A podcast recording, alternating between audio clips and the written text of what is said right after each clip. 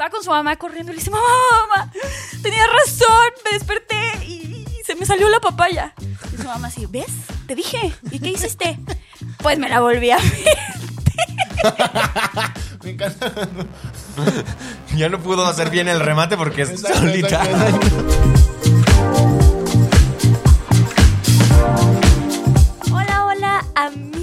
Bienvenidos a un nuevo episodio de Cine a Bordo. Si eres nuevo en el canal, en el podcast, suscríbete y para que nos empieces a seguir.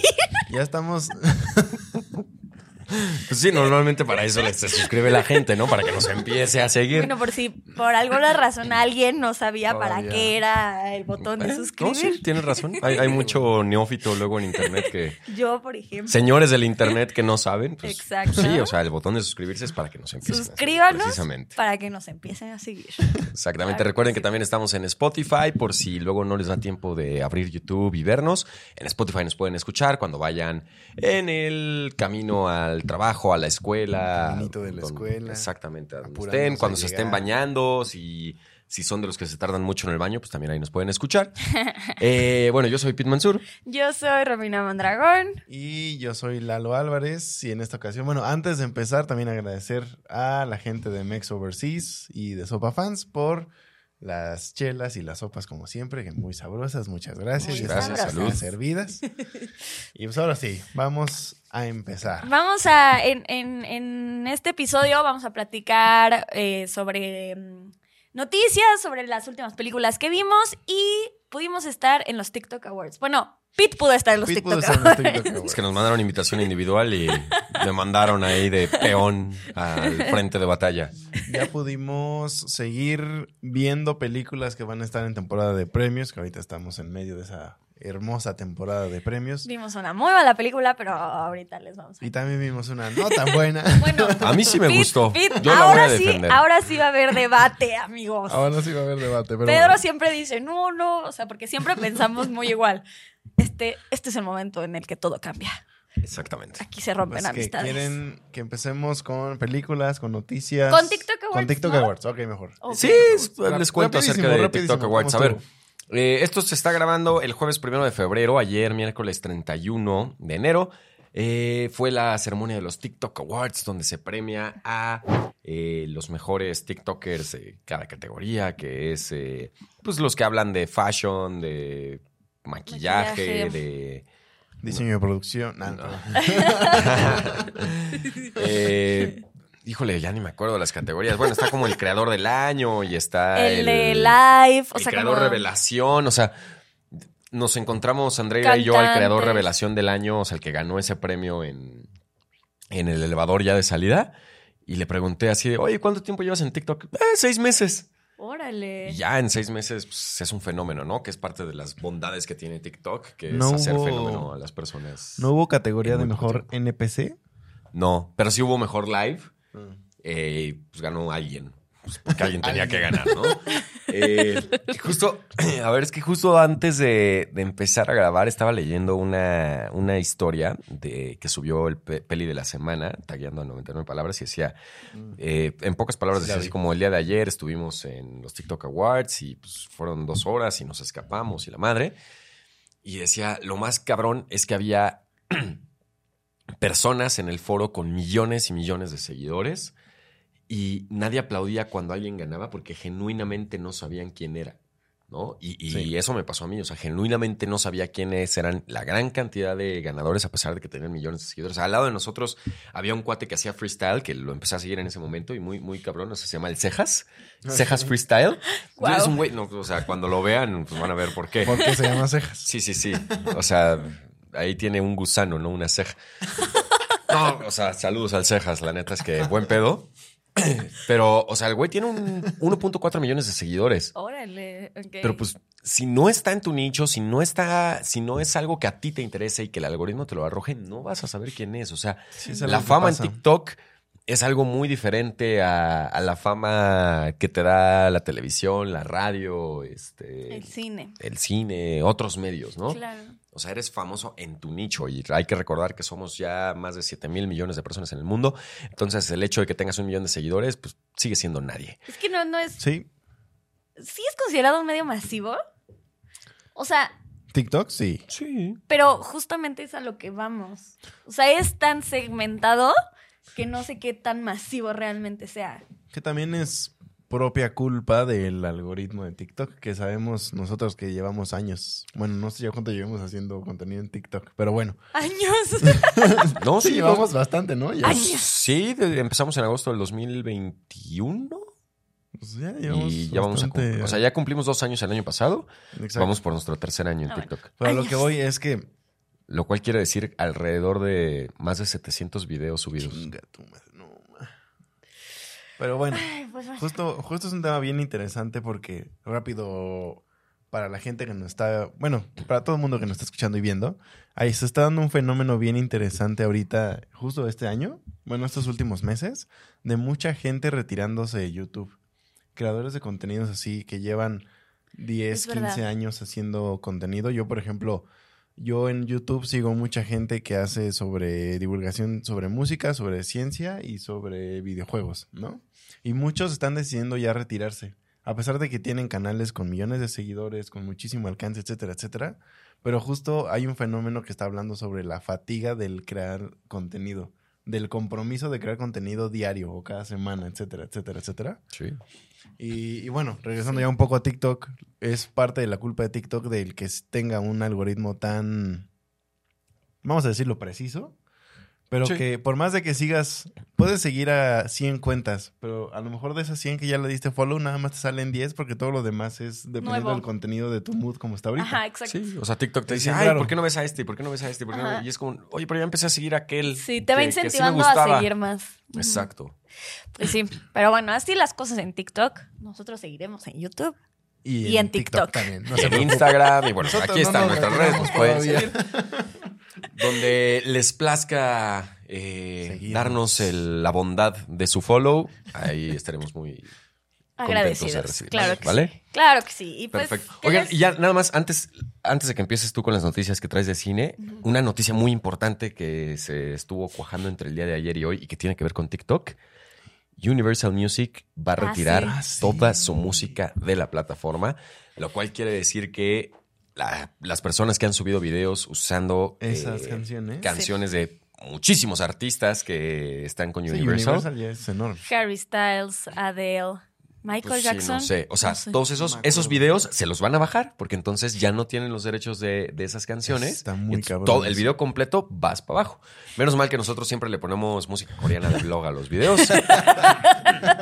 Sí, es verdad. Entonces, digo, seguramente sí hay algunos que pues, van a sufrir ese Pero, sí. desmadre del algoritmo, pero Y es bien interesante porque, sobre todo las, las disqueras. una disculpa, La- está pasando el carrito de las desgracias aquí al lado de nosotros, por eso el ruido. Bueno, Las no sé si lo disqueras- alcancen a escuchar, pero.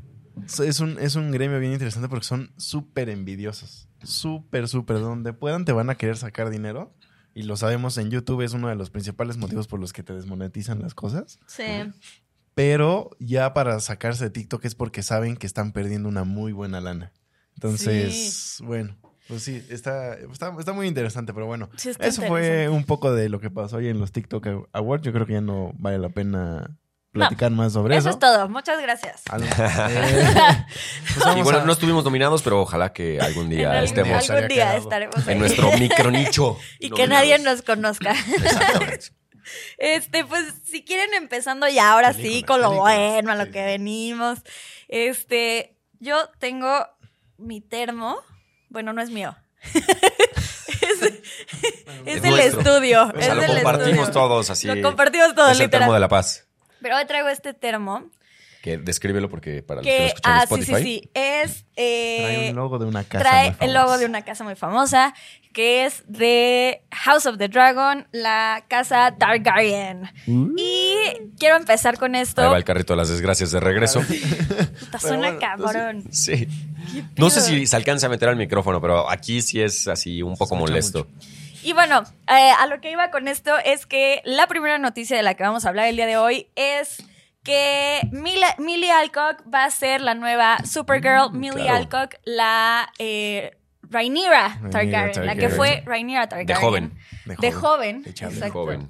Sí. Este mm, va a ser la nueva Supergirl en lo nuevo En de DC. En Superman Legacy, ¿no? Exactamente. Mm, No, ¿No? no, No, no, sí, sí va a salir en necesariamente. Superman Legacy, pero No. va a tener otro proyecto, pues. No, porque, a ver, Ay. James Gunn, O sea, la que casi no sabe de cómics hoy nos va a educar. A ver, Sí. a ver, A ver. eso. James Gunn, este, hizo un, o sea, cuando le, le hicieron la pregunta directa así de, oye, ¿y qué tanta, este, qué, qué tanta Relevancia. relevancia, qué tanto va a salir Millie Alcock en su papel de Supergirl en Superman Legacy? Y James Gunn, o sea, es, sus palabras exactas fueron, todavía no he dicho que va a estar en Superman Legacy. Ah, O sea, solo es Supergirl, pero. Ajá. Aún no sabemos si sí va a estar en Superman. No, Legacy. pero a mí se me hace que es Yo porque que sí. es una revelación del guion que no puede soltar todavía. Exacto, Claro, yo sí, creo que sí. sí. va a estar. O Porque- sea, si no, ¿para qué la anuncias desde De, ahora? de los proyectos anunciados de DC, ¿te acuerdas de uno que tenga que ver directamente con Supergirl? Sí, es que hay, hay una serie que va a ser directamente de Supergirl. Ah, no me acuerdo si es serie o película, pero es que como anunció chingo de series, chingos de películas y hasta Sí. videojuegos, entonces no me acuerdo. Sí, es que ya anunciaron las próximas 20 sí, producciones, sí. ¿no? De entre películas y series. Pero bueno, la neta es que Millie Alcock en House of the Dragon me encanta el carisma que tiene. Me gustó mucho más ella, y creo que lo comentó hasta Pete en su momento, de como Rhaenyra, me gustó Sí. más ella. Tenía Mucho como más... Emma Darcy. Ajá, que matarse. Que nada contra ella, simplemente las dos lo es hacen muy bien. Pero este, no sé, como que Millie Alcock tiene un, tenía algo ahí que dice, ah, sí es un Targaryen sin Sí. pedos. Y bueno, que digo, ya- creo que también tenía mucho que ver con el guion y cómo estaba Sí, escrito sí, su personaje cuando era joven y cómo lo cambiaron a cuando ya había crecido. Pero sí, o sea, ella creo que le puede dar un pues un, un- un giro completamente diferente a, a- a la Supergirl que hemos visto por lo menos en la serie. Sí. ¿Ustedes vieron la serie? No, yo nunca la vi. ¿La de Melissa Benoist? Elizabeth, ajá, Sí. no sé qué. No. La Pero neta bueno. no está buena. bueno, a mí no me gusta. Pero sí la siento completamente diferente a Millie Alcock. O sea, Sí. comple- por completo. Y eso me gusta. Y bueno, y, y- físicamente también muy diferente a la última Supergirl que vimos en el cine, que fue Sasha Calle. Sasha Calle, Ujú. correcto. que, o sea, digo, físicamente me refiero a pues, pelo corto, cabello negro, y esta, pues otra vez es pelo largo, güera. Digo, vamos a tener que ver cuál es la personalidad y cuál es lo eh, Sí, exacto. el maquillaje y vestuario que le dan. Sí, siento que, que- que va a estar un poco más apegada a la Supergirl de Sasha Calle. O sea, por, O sea, cu- por cómo es la... ¿Tú crees? Más que a la personalidad de Supergirl en la serie. Yo creo que sí. No lo sé, porque James Gunn tiene que romper con los patrones que se venían dando con el Snyderverse. Sí. Y, y siento que sí tiene que hacer cosas que se sientan diferentes, porque Yo si va de la es- línea de lo que ya sí, está, correcto, correcto. el fandom le va a decir. Siento que se va a ir bien es más de lo clásico. mismo. Siento que James Clon... James Clon. es el clon de James Gunn. Siento que James Gunn se va a ir por el clásico. O sea, va a apostar por que se ¿Sí? vea muy cómic. O sea, a- a- Ok. siento que a Supergirl le va a poner el, el traje del Ellsworth, que es con, con la falda, con el top. O sea, tampoco tirándose a, a lo muy sexy, pero sí, Sí. respetando un poco la esencia de Supergirl con la falda. Con Superman vamos a ver colores bien vivos, o sea, súper saturados. Mm. Con Batman yo siento que va a recaer en la cuestión del detective gris con azul, que ¿Ah, a mí sí? me encantaba en eso de los ¿En la serie? No, no, no, no, no, en los cómics. Que sí es un traje cerrado y, y clásico, pero que no es como... Lo... Sí, que no tiene las chichis. Ajá, sí, como muy de- armadas y que no sé qué. O sea, Sí. se va a ir como un poco más Como por lo el- clásico, yo creo. El terrible traje de. ¿De quién era? de George Clooney. De George Clooney. en Batman y Robin con... Ah, ese sí Sí, sí, estaba- sí, sí, que fue súper, Con súper- cuadritos incluidos. Estaba Sí, sí. horrible, pero Hasta bueno. la forma así de su paquete. Se veía muy terrible. Pero además de paquete de muñeco. De Ken. De Ken. Ajá. Sí, sí, sí. Mínimo ya le hubieran 100%. puesto ahí un par de bolitas. Ay, no. Qué horror. Bueno, Bueno. esa, esa es la, esa es la primera noticia. Creo que Está bien, o sea, me emociona a Millie Alcock como Sí, Supergirl, sí, la verdad. a mí también. Y bueno, también podemos platicar. Va a haber un nuevo live action. No sé si ya lo sabían, pero del pájaro loco. Sí, ya, ya tenía rato que se había Sí, anunciado. ¿verdad? eso, Algo recuerdo, sí, Sí, también. sí. Bueno, ya están las primeras imágenes, ya, está, ya vimos el, el primer vistazo. Así se ve. No sé si esto va a salir en pantalla, yo creo que sí. órale. Así se ve. Muy es muy estilo. ¿no? Muy Sonic. Muy Justo. Sonic, sí. Muy estilo Sonic. Va a llegar a Netflix. Este, pues bueno, va a ser una, una película como tal. Ya había habido, ¿no? No sé por qué me suena que ya había habido un live action del pájaro No, loco. No. no, del ¿No? pájaro loco, ¿no? A ver, espérame, estoy aquí en. En lo que lo busca Pete, o sea, creo que algo, algo de lo que hizo bien Sonic, aparte de su propia campaña contra el diseño eh, y Sí, sí, después sí. del rediseño que todo el mundo ya le gustó, fue eso. O sea, si vas a hacer un live action de un personaje tan icónico así que es caricaturesco, pues sí, apégate a eso. No, no trates de hacerlo real porque va a haber una cosa ahí en nuestro cerebro que va a decir, esto no. no. No, sí, 2017, película del pájaro loco. Woody Woodpecker, aquí está. Ah, y es, o sea, live action, como- animación. Sí, Claro. No, live action. Pues es el mismo pájaro loco, ¿no? No, pero ese está, está, está diferente. Bueno, Es Bueno. que está como 2D. Voy a, voy a. Sí, está raro. Pero, Pero, bueno, ahí está, digo, lo están viendo ustedes en pantalla esta, también. esta será una adaptación a Netflix, que como dice Romy va a llegar, no, no sabemos cuándo va a llegar. Pero bueno, eh, pues la neta es que el, el pájaro loco es un, un personaje con un carisma muy padre. A mí me gustaba mucho de niño y pues a ver Sí. qué tal, ¿no? Digo, puede ser un- simplemente una película cagada y Exacto. listo. No esperemos más porque no creo que dé Pues para sí. más. y Y, listo. y, pues bueno, hablando de películas que, que regresan, va a haber una nueva, va a haber un remake de Another Round Ay, Ah, sí. Justo hicimos un TikTok de Sí, eso. sí, sí. que va a estar, eh, no sé si, Dirigido. dirigido, ¿verdad? Dirigido. Dirigido. Dirigido por Chris Rock y coproducido por Leonardo DiCaprio. Ok, Ah, o lo- sea, sí se juntaron. Bueno, a como, a como yo me quedé de Sí, la él también noticia, va a Romy, ser- Leonardo DiCaprio había sido el primero que, desde que eh, Another Round ganó este, el Oscar, Ajá, él ya lo había flachado, clachado y dijo, ok, quiero hacer una adaptación de esto. ajá. Pero él ya se había salido, porque de hecho el guion que van a utilizar va a ser uno nuevo, de uno que ya estaba trabajando la productora de Leonardo DiCaprio, que ahorita se me fue el nombre. Pero no sé si van a trabajar de la mano. Según yo sí. ¿Sí? Sí. Uy, ok. O sea- a ver, aquí estoy, me acabo de meter a Screen Rant y dice Leonardo DiCaprio's remake of an Oscar, o sea, el, el remake de Leonardo DiCaprio de la ganadora Entonces del sí Oscar, su Druk, productora. Ya. Sí. encuentra a su director. Chris Rock ha sido elegido Ajá. para eh, dirigir el remake de Another Round. Recordemos que, no sé si recuerdan esta película, Another Round, que ganó mejor película extranjera. Le- En, el- En los en la Oscars. ¿Puedo, decirles la premisa rapidísimo? Sí, sí, Sí. sí. Es a ver, la premisa es cuatro amigos que están en sus cuarentas, cada uno con su trabajo. Uno es maestro, uno es... eh, No me acuerdo. Bueno, creo que dos están en una escuela y los otros O sea, dos... tienen pues, trabajos tienen- comunes. Ajá, tienen, Vamos a decirlo ¿o ¿Todos así. eran maestros? Ya no me acuerdo, pero tienen trabajos muy comunes. Muy, muy Creo que comunes. sí. Y entonces encuentran que en un estudio dice que, pues, o sea, todos sufrimos de una escasez de una enzima, de una, un ahí. nutriente que te da el alcohol y que te ayuda a estar más desinhibido y estar más liberado y, a funcionar mejor en el día a día. Entonces estos cuates se comprometen a beber todos los días y a estar con esas pequeñas dosis de alcohol, pues para disfrutar más de la vida, para estar más liberados en su día a día, pero pues ya se imaginarán que eso va escalando, ¿no? En cierto punto Claro. y, y precisamente esa desinhibición los empuja a hacer cosas que normalmente no harían. Exactamente. Y, y yo, después de ver esa película, sí dije, creo que necesito más alcohol en mi vida. Y muchas gracias a Mex Overseas por eso. Excelente comercial.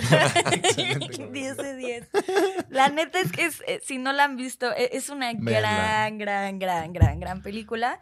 Este. eh, protagonizada por Matt Mikkelsen. Que también actorazo, entonces. Eh, impresionante. Eh, entonces, por eso está un poco raro este remake, ¿no? Ay, sí. Más Sí. cosas que no necesitamos. Fue un poco, fue un poco exactamente la opinión compartida de Pete y yo cuando hicimos ese guion para TikTok. Fue un poco. O sea, de verdad necesitamos que hagan un remake de otra película.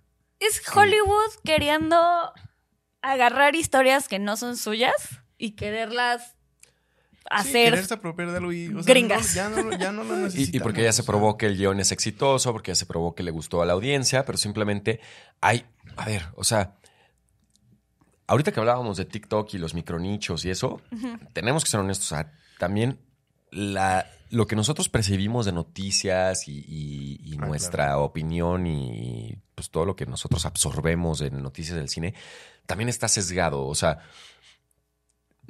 Sí. es decir, nosotros sí estamos acostumbrados a ver películas extranjeras, a ver películas en japonés, en coreano, Sí. en francés y leer los subtítulos y no hay pedo, ¿no? Aquí en México es algo muy usual. Sí. Porque todavía no hay, una, no hay una ley que estrictamente diga todas las películas tienen que Deben llegar dobladas. en nuestro idioma, sí, sí, sí. Y, y qué bueno, suerte. porque la verdad es que sí disfrutamos bastante. Digo, a pesar de que el doblaje mexicano es muy bueno, sí, Sí. disfrutamos bastante Sí, sí. el ver las películas En en su idioma original. Pero a ver, eh, Estados Unidos es un país con prácticamente 300 millones de habitantes, donde una gran mayoría vota por Trump. Sí. Y eso quiere decir que son rednecks y que son personas que están cerradas a otras culturas Eso y sí. que America First y todo dámelo en inglés. Sí.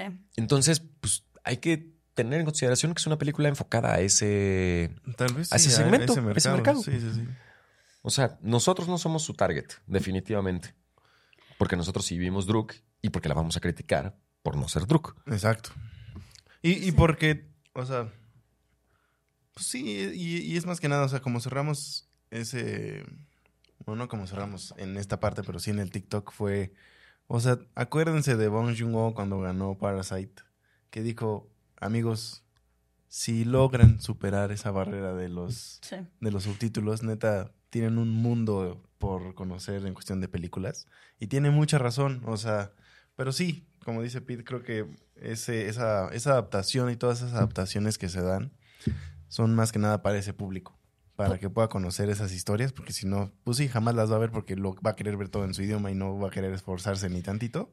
Y además también eh, siento que está esta percepción también así de, ay, o sea, como que este tipo de películas son súper, eh, mm, o sea, la gente no las toma en serio porque piensan que van a ser aburridas o porque, ¿no? O sea, son... Y también las distribuidoras también tienen culpa de eso, ¿no? O sea, o, o, o inclusive, mm, este, no sé, por ejemplo, en, en Cinépolis, ¿no? O sea, pone este tipo de películas en las salas de arte. Y entonces hay como esta, Ya esta la idea. sí, ya la Está separó. la segmentando ya de está inicio, sí. segmentando y la gente ya es como, obviamente no voy a ir a ver una película en la sala de Sí, arte. sí, sí, quiere entrar a la sala de arte, el cuate con cuello de tortuga, lentes, Sí, este, exacto.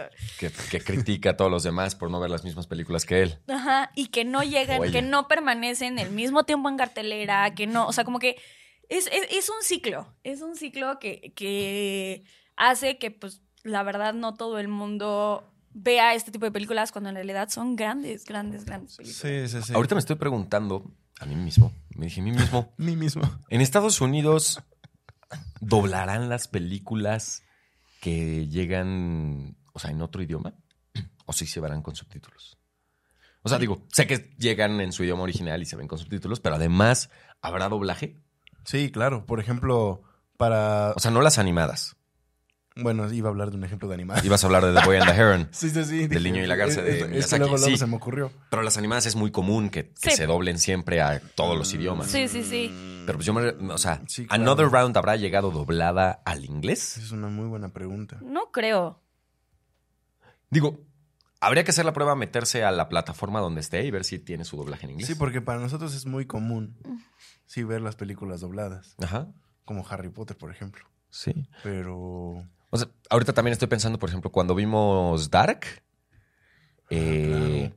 tú y yo la empezamos viendo en alemán, Sí. amor, y la terminamos viendo en inglés. ¿a poco? Órale. Sí, Sí. porque, o sea, nos cansó el alemán, o sea, porque es una serie muy complicada. Es que también, ajá, o sea, a ver, estás, es- ya le vas a dedicar muchas, muchas horas de tu, de tu vida y de tu tiempo a, o sea, a esa serie, ¿no? Entonces sí dijimos, güey, basta, o sea, sí tenemos que, tiene que ser algo un poco más, más ligero. Sí, porque si no, o sea, por lo menos nosotros que sí tenemos entrenado el oído al inglés, Sí, o puedes... sea, vas captando entre lo que lees, lo que escuchas y lo que estás viendo en pantalla, vas captando mucho más que si todo el tiempo tienes que estar leyendo y viendo. Claro, claro. Ajá, ¿no? en, en- hablando específicamente en, algo, en producciones como, Como Dark. Dark, Ajá, que son con guiones muy complejos. sí, y con temas muy complejos. Exacto. Oigan, pero a ver, eh, yo quiero saber ustedes qué opinan de la dirección de Chris Rock.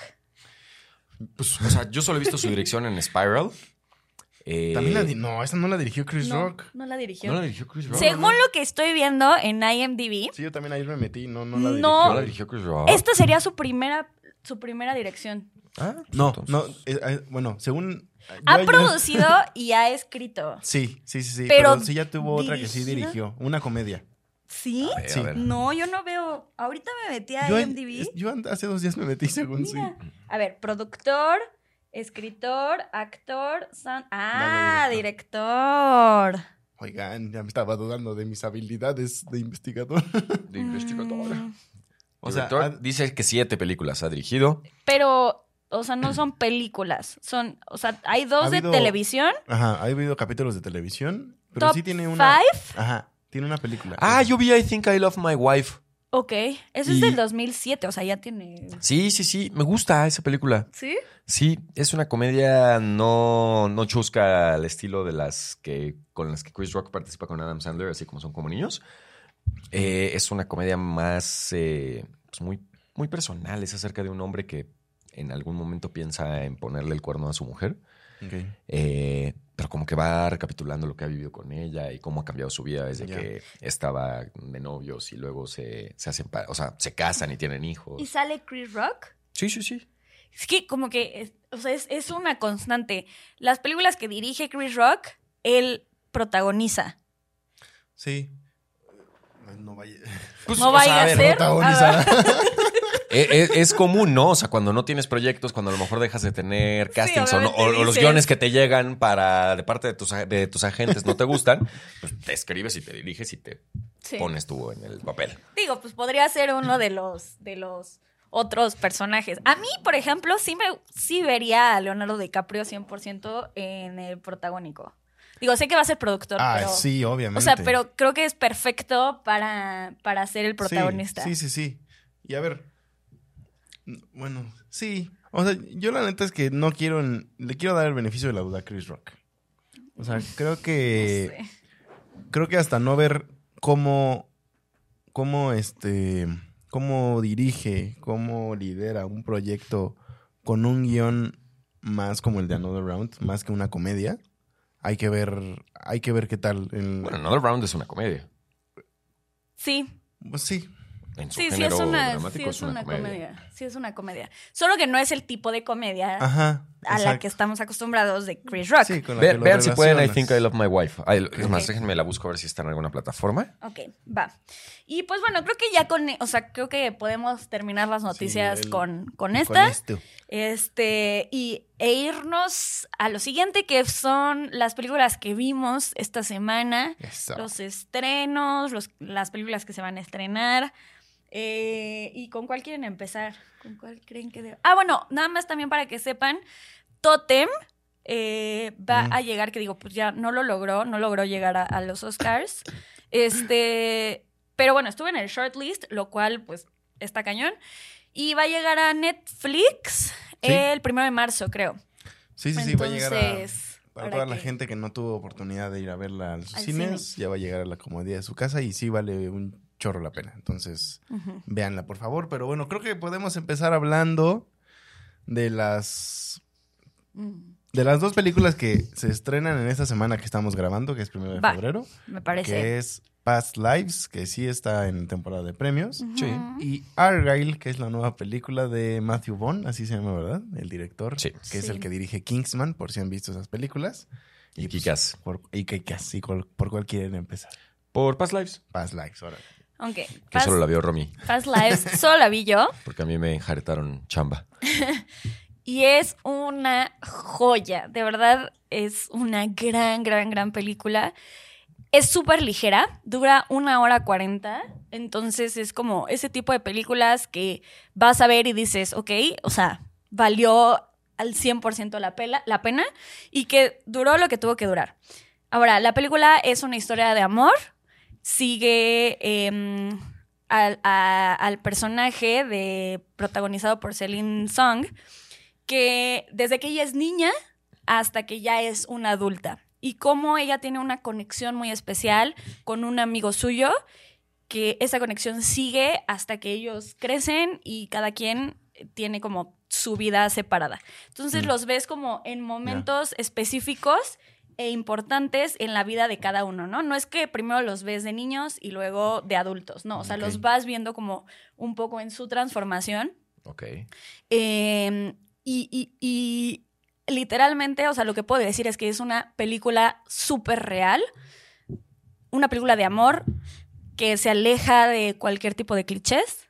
Ok. eh, que la ves y dices, ok, esto, esto es lo que pasa en la vida real. No Mm. estamos súper acostumbrados a ver eh, películas de amor y comedias románticas que amamos, nos encantan, pero que todas sabemos que, o sea, literal es como, ay, por favor, como si eso realmente pasara. Exacto. En Past Lives es como, esto pasa, o sea, así es la vida, esta es la vida.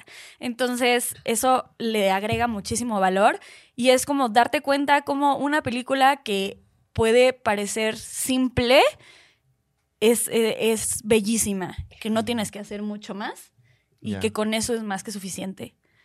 Entonces, la verdad Sí, ya está, me urge verla, la neta. está muy bonita. Si quieren ver hiperrealismo romántico en, la, Sí. en el cine, Past Vean Lives es su Past respuesta. Lives. Nada más una pequeña corrección. Eh, Celine Song es la, La, directora. Perdón, perdónenme. La actriz es Greta Lee. Sí, Greta Lee. Greta Lee. Perdónenme. Y bueno, eh, está nominada a Mejor Película. Entonces, Está si quieren hacer ese como checklist de todas las que van a estar en los Oscar ahora, pues sí, es una que tienen que tener Este en consideración. tienen que Y vale Vayan muchísimo la pena. Vale, de verdad, vale mucho, mucho la pena. O sea, si es ese tipo de películas que sales y dices, qué gusto haber pagado por ir a ver esta película. De hecho, apenas Christopher Nolan dijo que había sido sus películas favoritas de las recientes que había visto. ¿En serio? Ajá. Wow. Ahí está, Esa y. Afterson. Tiene sello de aprobación de Christopher Christopher Nolan. Nolan. Váyanla a ver. Entonces, vayan a ver Past Lives. Vayan a ver. Eh, y bueno, a ver, también fuiste a ver May December. No sé si quieres comentar rapidísimo de ella. Esta sí sale hasta la próxima semana, entonces con... O sea, pues Sí, tu nada más. opinión general. Este, May December. em, A ver, ¿de qué trata la película? la película trata de un, De un una- escándalo. Ajá. De un escándalo que, que pasó hace varios años. De hecho, eh, creo que aquí en México se va a llamar así, Secretos de un escándalo, Secretos ¿no? de un escándalo. Eh, bueno, es protagonizada por Natalie Portman y Julianne Moore, en donde el personaje de Julianne Moore tuvo un tuvo una relación con un niño de primero de secundaria cuando ella tenía 36 años. Ajá. En la madre. Ajá. En la Es un madre. tema, o sea, es como fuerte, fuerte. es un tema fuerte. Eh, y entonces se trata de que el personaje de Natalie Portman, ya pasaron muchos, muchos años, y el personaje de Natalie Portman va a ser una película Sobre de la vida y de Mm. este escándalo. Se interpreta a una actriz. Exacto. Natalie Portman interpreta a una actriz que es, o sea, sí, exacto, que, que va a interpretar a Julianne Moore. Exacto. Inception. Se, se vuelve un poco meta. Se vuelve super meta, se vuelve super meta. Entonces, Natalie Portman tiene que convivir y entender Claro. la mente. A la verdadera. A la verdadera. Abusadora. Sí, está haciendo su, trabajo de conocer a... ok. A Julianne Trabajo Moore. de campo, exacto. Vas viendo cómo se va como involucrando y de qué manera se involucra con ella y con la familia y con todo lo que pasa alrededor. Es un formato, tiene un formato muy telenovelesco porque tiene, en momentos tiene así como zooms, así como de tan, tan, tan, ¿sabes? Ok, ok. Eh, la música es muy telenovelesca, este, pero eh, a, mí, a mí me gustó bastante, creo que las actuaciones son maravillosas, tanto de Natalie Portman como de Julianne Moore, ambas son espectaculares. Y el actor Sí. este cuatito también, ¿no? También, eh, es este, Ay, no me acuerdo, ahorita te digo cómo se llama el actor. Eh, lo hace también excelentemente bien. Ok. eh, es como. Me encanta porque es una película en donde tampoco puedes como que entender muy bien su género, porque Mm. a ratos es un drama, a ratos es una comedia, a ratos es un thriller. Entonces, wow. o sea, como que experimentas todo eso, pero todo hace sentido, ¿sabes? No es de que no se entienda, no, no, no, todo hace sentido. Y te mantiene así toda la película, así de, güey, ¿qué está pasando? Entonces vas descubriendo muchas cosas conforme va pasando la película. Charles Eh, Milton es el Charles actor Milton. que sale en Riverdale. Lo hace, lo hace espectacular, pero a ver, o sea, Natalie Portman y Julianne Moore están en, en un O sea, nivel es que ya nada más enfermo, o sea. te dicen de, de ellas dos y es como de puta, por favor. Y yo Sí. soy persona, o sea, yo soy fan, fan, fan, fan, muy fan de Natalie Portman. Eh, entonces, queremos es una, es, es una buena película. La neta es que no puedo decir que es de mis favoritas de esta temporada de, esta temporada, premios, pero me gustó bastante, me gustó mucho. Se las recomiendo bastante. Bien. Eh, la película se estrena el 8 de febrero, según 8 de febrero, hasta la siguiente semana, correcto. La siguiente semana, entonces para que la vayan a ver. Y también va a llegar a, a A Netflix. ¿no? Sí, sí, de hecho en Estados Unidos ya está Netflix ya, como desde sí. noviembre. Pero bueno, pues ya saben, aquí las distribuidoras y las regiones. y aquí somos región 4. Ese fue el celular de Romy que se cayó. Bueno, ahí déjalo, no importa. No Muy bien. Pues ya vamos a hablar entonces de Argyle, que es la nueva película de Matthew Vaughn. Y que sí pudimos ver los tres. Fuimos los tres, este, nos invitaron los amigos de Universal a, eh, a ver esta película que trata acerca de una escritora que eh, tiene una serie de libros muy exitosos que llevan el nombre de Argyle, que es un agente secreto que está, trabaja pues, para el gobierno y está en contra de una, una división de gente mala, ¿no? O sea, Exacto. la típica historia de espías donde está la organización de los buenos, la organización de los malos. Y entonces ella está escribiendo los libros y de repente eh, un extraño le dice, es que todo lo que estás escribiendo está sucediendo en la vida real, ¿no? O sea, tiene como ese twist al estilo Stranger Than Fiction, donde resulta que, que- que es una profeta ella y que todo lo que está escribiendo en realidad está pasando. Entonces, eso quiere decir que hay un verdadero agente Argyle por ahí. En la vida. eh, haciendo pues cosas espías, ¿no? Y salvando al mundo y... Haciendo cosas de espía. Pues sí, literal, o sea, haciendo cosas espías. Es, es como la- la- es como- ya saben, ¿no? O no sea, hay manera de. Sí. besando a la chica guapa y salvando al mundo y usando gadgets y disparándole a los malos. O sea, imagínense James Bond, de la identidad Bourne, eh, La todo ese tipo de cosas. Ajá. Eh, la película creo que tiene un, un guion que, que tiene demasiados plot twists, que se burla de las películas de espías También. precisamente.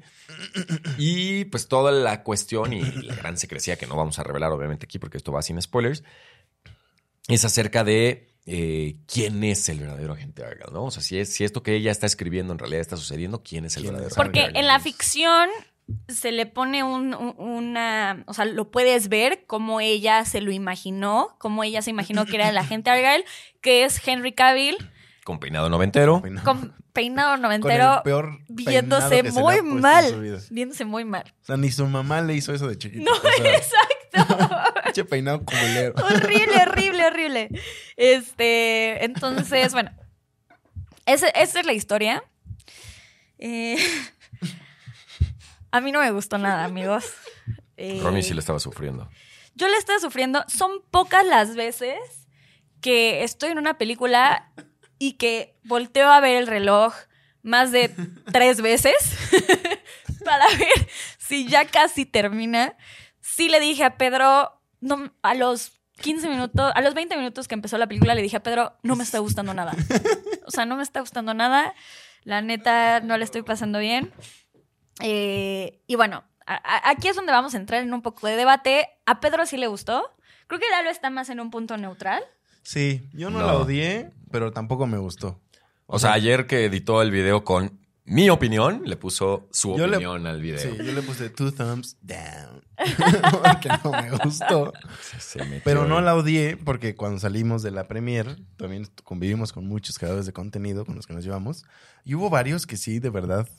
Bueno, Ana Villarín dijo que era un bodrio impresentable. Ana Villarín ha dicho que es la peor película que ha visto en su vida. Que a mí, a nosotros se nos hace un overstatement. o No sea, está manches, sí, exagerando. hermana. O sea, Pero eh, yo nada más puedo decir que a mí no me gustó. La prim- los primeros 35 minutos, que es cuando la película se siente como real. O sea, sí se siente, o sea... Real dentro de lo que Real cabe. dentro de lo que cabe, en La premisa que les acabamos de Pero contar. llega un punto, que ahí fue cuando a mí me perdió, en donde todo se va a la mierda. Y empieza a haber cambios de, en la trama y de repente ya empiezan los colores, literal los colores, porque es algo muy característico del director. O sea, recuerden en Kingsman cuando le explotan las cabezas a todo mundo. algo En así. lugar de ver sangre, ves colores, así Ajá. como... Algo así pasa Ajá. aquí. O sea, tiene como ese sello. Y a mí ahí fue cuando me perdió, fue cuando dije, es que o sea, me empezaste a vender otra cosa que como que se sentía un poco más estable, más aterrizado y de repente se voló así, se piró y ahí fue cuando a mí me perdieron. Entonces no la odié, pero no me gustó. Y este, aquí es donde entra la opinión de Pete, porque al contrario de nosotros, A mí eso sí me fue gustó lo que eso. le gustó. No, Exacto. yo, a mí también me gustó. A ver, a mí Ah, también sí, me sí, gustó eso.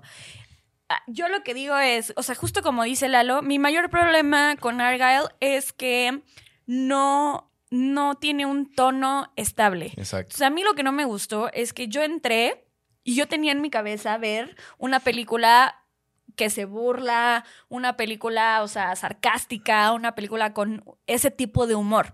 Pero entonces ves toda la primera parte, literal, la mitad de la película, y no hay nada de eso. Sí. Entonces dices, ok, bueno, pues chance esta es una película que pues va un poco más en serio de cierta manera.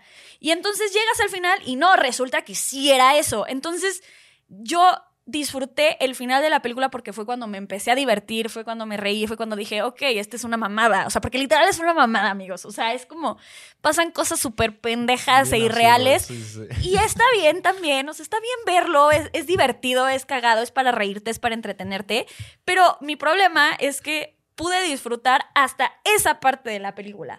Toda la primera parte dije, ok, o sea, esto es aburrido, o sea, esto es, esto es Sí, aburrido. A ver, yo, yo ahorita como que le estaba dando una revisada a esta cuestión del tono y de que si al principio se sentía como una película seria y después se entregaba por completo al mame. Pero no, desde el principio está en el mame. O sea, a lo mejor no tan marcado como hacia el final, pero simplemente, y esto no es un, no es un spoiler porque está en el trailer, eh, pero la escena donde Henry Cavill bala con Dua Lipa y hacen el helicóptero, o sea, eso ya es una mamada, eso ya te está dando el tono de la película y dices, sí, es una película donde, eh, donde va a haber bailes, donde este cuate, o sea, literal... Ya- el el ya- paso del helicóptero es que se la pone en los hombros, se pone sus piernas en los hombros, y entonces dan vueltas así. Y o ahí sea, hay una tomada ridícula. O sea, ¿ves, ¿ves el general haciéndola esta? Así Luego es. La cara de los actores El haciendo el paso. No, O sea, ves el point of view muchísimo. de Henry Cavill viendo a Dua, Lu- O sea, Dua Lipa hacia arriba y de Dua Lipa Imagínense la escena de. Titanic. Donde Ay. Jack está, Ah, está girando con Rose y Esa, está así, esa, y esa, la esa, cámara está dando hacia, hacia Leonardo DiCaprio, que está así como, eh, como que parece Horrible, horrible. pero- pedísimo, aquí igualita, pero con una... Pero, con Henry Cavill, con las piernas. o sea, las piernas de Dua Lipa, Henry Cavill las tiene aquí. Entonces, esa es la cámara, literal. A, a mí se me sí, hizo muy mamada. ridículo. Eso O sea- me gustó, pero eso, ok. Ajá, al y eso a mí me principio sí, gustó. pero o sea, lo que después- voy es que sí te está dando el tono la película desde el inicio. También, No. por ejemplo, o sea, hay unas. O sea, a ver, lo que sí hay que, hay que criticarle, porque tampoco es como que decir es una película perfecta, porque no lo es. Es una mala película que a mí me gustó bastante. Exacto, exacto. Eh, tiene un CGI de la chingada. Y, y hay feo. una escena también al principio donde un- uno de los personajes se sube a una moto. y No, entonces, no. como que ah, es de esta- este tipo de, de pueblos, ¿no? Que están como en una montaña y van hacia arriba. Ya saben, es la típica curva que van yendo de un lado al lado. Grecia, Ajá. Y, y sí se ve súper falso cómo va huyendo en la, foto, motocicleta. en la, en la foto, ¿eh? en la moto. En la moto, sí. La ves de lejos y ves ahí uno, ay, no, no. Pero, a ver, siento que ese tipo de elementos sí te está dando el tono de la película desde ese momento.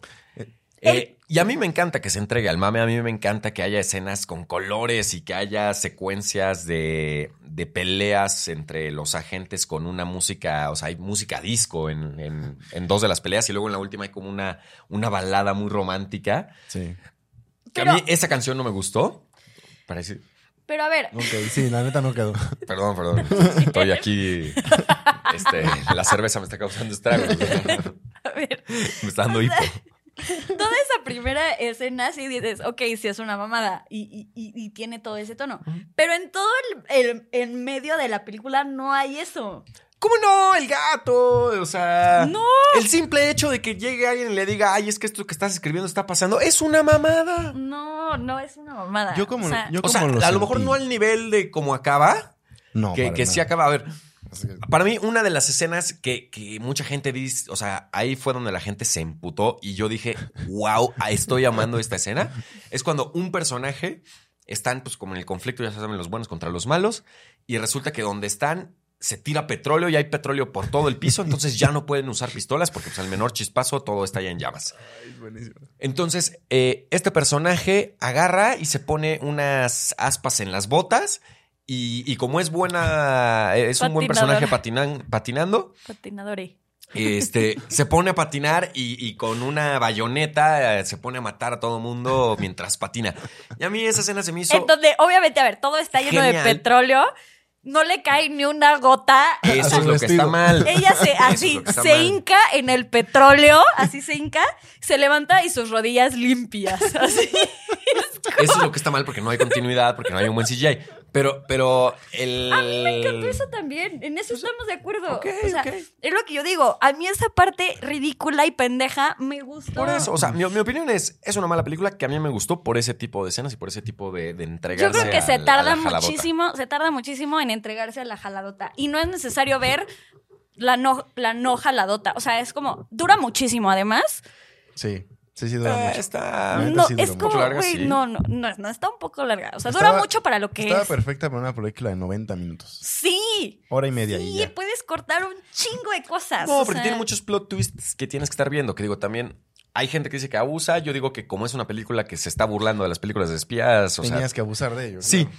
O sea, eh, o sea, quizá el, el tema con el tono es que, que no le no se entrega ya por completo a una película estilo la- las de Nel- Leslie Nielsen, que hablábamos hace unos cuantos podcasts, de, de ya ser por completo una Sí, mofa, una ¿no? parodia. De, de lo que son las películas de espías. Exacto.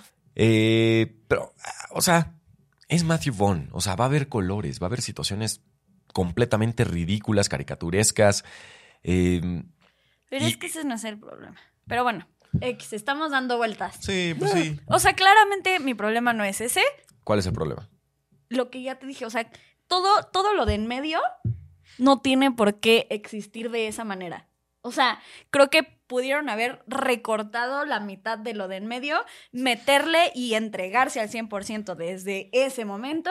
No, porque la, la parte, o sea, el segundo y el tercer acto no, no los tendrías bien asentados si no sé, si no es por Yo esa creo parte, que sí. conflicto. Yo creo que sí los tienes bien asentados. Entonces yo creo que sí era necesario contarlo. O sea, quizá hay algunas escenas que se extienden de más, pero yo creo que sí eran necesarias para que todo lo del final. No, porque además ni Guaje. siquiera llegas al final y, ni- y- y todavía no entiendes qué está pasando. O sea, llegas al final y es como, ¿cómo? O sea, me perdí en la trama y me perdí en... Hasta tú Ah. te perdiste. No, bueno, porque sí tiene varios plot twists, pero al final yo sí entendí cómo estuvo todo el pedo. Ah, al final sí, obviamente. Pues sí. Después de dos horas y media de película, obviamente al final lo entiendes, obvio, pero eso es a lo que voy. O sea, ah, llega un punto en donde te pierde por completo. O sea, ya es o como... sea, no deja cabos sueltos la película. No, no estoy diciendo que deje cabos sueltos, estoy diciendo que te pierde porque en un inicio es como, eh, bueno, al, al- en medio de la película es, Cabo. ya no entiendes qué es lo que está pasando y entonces ahí te desconecta. Y después puede ser que te vuelva a conectar o puede ser que no. Y, y para mí ese es el problema. O sea, hay muchas películas que, que, que precisamente en el medio estás totalmente perdido y ya si al final vuelves a, a- a saber cómo, o sea, conectas todos los puntos de la cinta. La cosa de esta es que lo hace de una forma pues, completamente chusca que a mí me encantó. A mí no. Está bien. Pues el buen cine no es para todos. No mames. Ah, pero, a ver, o sea, ustedes ya se Eso juzgarán, fue- eso ya, fue ya se Argyle, sí. pondrán su propia opinión. Sí, necesitamos que, o sea, que cuando la vean, regresen a este video y comenten sí, ¿Qué les pareció a ustedes? ¿A ustedes qué les pareció? La neta a mí sí se me hace súper exager- exagerado. eh, muchas opiniones de la gente que dice así, ¡está horrible! Tampoco, o sea, Sí, tampoco, tampoco, lo sentí así. He pero- visto peores, he visto Pero peores sí les voy a decir una cosa. Hay muchas películas que ahorita están en cartelera y que se van a estar estrenando que valen la muchísimo pena. más la pena que ir a ver Argyle. Sí, sí, sí. ¿Estamos sí. de acuerdo?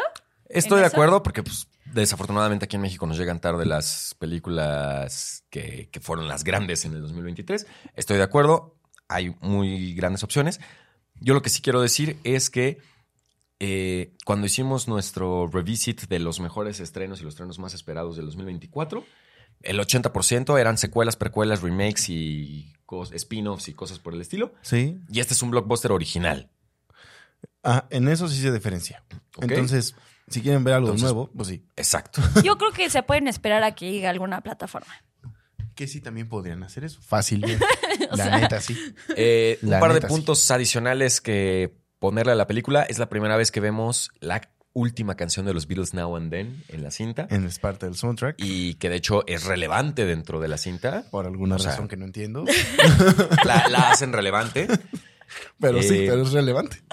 Ahí tienes toda la razón. O sea, nada, mi, mi problema con la inclusión de Now and Then no es que la hayan incluido. O sea, qué bueno que la incluyeron. Pero la hacen una canción demasiado importante para el- la película. Y cuando No la va. introducen, como que no, no se siente que sea parte. O sea, como que simplemente dijeron, necesitamos Now and Then. Now. Sí, así de, sí, la voy a poner ahí. Ahí está bueno. O sea, la ahí. primera vez que sale está por completamente, está por Está completo fuera perdida. O sea, del está- yo, yo sí, Sí, sí, dije qué desperdicio haber Sí. gastado tanto dinero en Now and Then para que salga aquí. Sí. Pero después va teniendo mayor relevancia. Ya lo verán ustedes, ya no vamos a decir más acerca de eso. Exacto. Solo para, porque hay muchísimas personas que quieren ver a, a Dua, Dua Lupe, Lipa. Lipa. es que justo estaba pensando en eso. Eh, quieren ver a Dua Lipa. Sale en los primeros siete minutos de película máximo, máximo. Nada relevante. No. Para ella fue un videoclip más. Ni Este, siquiera. Bueno, sí. O sea, en cuestión de actuación, o sea, no se van a sorprender así de, ¡ay, Dua Lipa actúa! No. Ella lo trató como un videoclip más, simplemente Sí. siguió instrucciones, escupió diálogos y eh, aprovechó para que Henry Cavill le abrazara los muslos y listo. Me encanta que lo dices así en lugar de al revés, ¿sabes? Pues, eh, como- hay que ser muy cuidadoso con lo que dice uno. Eh, pero bueno, este, pues la, eso fue Argyle, amigos. Ya nada más para cerrar, ¿ustedes están al tanto de, de la conspiración de que Taylor Swift está detrás de Ah, Argyle? sí, Se está súper interesante. Taylor Swift había escrito esta película. El libro. El libro. El libro. El libro que salió hace un mes y entonces la gente está como, "¿Pero ¿cómo es posible que el libro lo escribiera hace un mes y ya tenemos una película? Y entonces, y es que son 13 protagonistas y tiene que ver con la canción. Con el no, o que- el nombre de un que- álbum. o- No, que el, o sea, creo que el número 13 es como el número favorito de Taylor Swift. Y luego lo de los gatos. O sea, que Taylor Swift es, es así una fan así cabrón de todo, de los gatos. Y luego que tiene como una mochila igual a la que, a O la sea, que hay- sale. hay- Está interesante. Dejemos a Taylor Swift en un solo segmento de chismes. Me O sea, encanta. ahorita ocupémosla en la NFL, ya. No, ya. O sea, No. que tampoco, tampoco somos muy fans, pero bueno, o sea, tampoco es Dios, ¿ok? No puede estar en todos lados. Ahorita está Pero ¿qué ocupada tiene que esté en todos lados? ¿Qué tiene que esté en todos lados? No, o sea, yo tampoco, es, tampoco estoy en contra de Taylor Swift. No, No es o su sea, culpa, la morra solo existe, genuinamente. No, sí, por eso te digo. Yo no Qué bien por Taylor. Swift. Pero, Pero- no creo que haya escrito un libro ahorita. Eh, es muy buena publicidad para la película Ajá, que exacto. esté conectada con ella, la verdad. Eh, al igual que pues, es buena publicidad para NFL, que sea novia de Travis Travis Kelsey, que pues desafortunadamente Taylor Swift va a estar muy triste el próximo domingo 11 de febrero cuando mis 49ers ganen el Super Bowl. Ay, ojalá. Ya Sí. no queremos ver a Patrick Mahomes. La neta es que sí, ya no queremos ver a Kansas City no, no tiene nada que ver con Taylor Swift. Yo estoy a bueno. favor de que Taylor Swift vaya al Super Bowl. Este. O sea, queríamos que cantaran el Super Bowl desde hace como tres Super Bowls. Ya sé, Eh, qué mamada. Nos hubiera dado un mejor show que el que nos dio Rihanna. Y ya veremos Usher. Ya veremos qué hace Usher. Alguien comentó la vez pasada que deberíamos de cerrar siempre con un chiste malo. Nada más que hoy no tengo ningún Ah, Es chiste. verdad. Pero bueno, ya, ya cerramos con una buena A ver, discusión. yo- yo de- tengo un chiste. A ver, vamos a ver el chiste de Romy. A A ver. ver. A ver, para los que están escuchando en Spotify, Romy está haciendo movimientos con Ah. las manos como marionette. Pues es que imagínate la Fuck. gente que nos está Hay escuchando. que ser sí inclusives. es cierto. Bueno, a ver, si nos están escuchando en Spotify, tienen la tarea de ir a YouTube y ver los últimos dos minutos por lo menos del podcast para que vean el chiste de Romy. Si son ciegos, lo siento mucho. Hay que ser más inclusives aquí, ¿eh? Es que. A ver, bueno. Bueno, a ver, voy a, voy a contar un chiste que sí puede. A ver. Órale, venga. Ok. Este, esta es la historia de una niña que nunca podía abrir las piernas. Porque su mamá le decía que si abría las piernas, se le podía salir la papaya. Entonces, eh, A ver si no nos vetan. Ok, tú- tú continúa, continúa. entonces, pues, de verdad la niña pasó, o sea, pasaba toda su vida sin poder abrir las piernas. O sea, hacía todo con las piernas cerradas, hacía del baño, no me pregunten cómo, con las piernas cerradas. Ok. Hasta que un día de verdad ya no podía más y entonces ya con su mamá y le dice, mamá, por favor, por favor, déjame dormir con las piernas abiertas. O sea, te lo ruego. Y su mamá así de, no, hija, o sea, es que se te va a salir la papaya. Y la niña así, mamá, te juro que no se me sale. O sea, por favor, por favor, déjame dormir con las piernas abiertas. Solo una noche. Y la mamá, ok, está bien, duerme con las piernas abiertas, pero yo no respondo si se te sale la papaya, yo te advertí. No se va a salir, mamá, gracias, gracias, gracias. Esa noche la niña va, se acuesta y se duerme por primera vez con las piernas abiertas. Entonces la mamá dijo, esta niña va a ver. Entonces en la noche va y le pone una papaya para que se espantara. Entonces al otro día eh, la niña despierta, abre los ojos y encuentra la papaya. Va con su mamá corriendo y le dice, mamá, mamá, tenía razón, me desperté y se me salió la papaya. Y su mamá así, ¿ves? Te dije. ¿Y qué hiciste? Pues me la volví a ver. Me encanta. Ya no pudo hacer bien el remate porque es Exacto, solita, exacto, exacto. solita se murió de risa con su chiste. Muy bien, gracias a todos. Esto fue Cine a Bordo. Perdón por el chiste malo de hoy. Ay, no estuvo malo. Bye bye.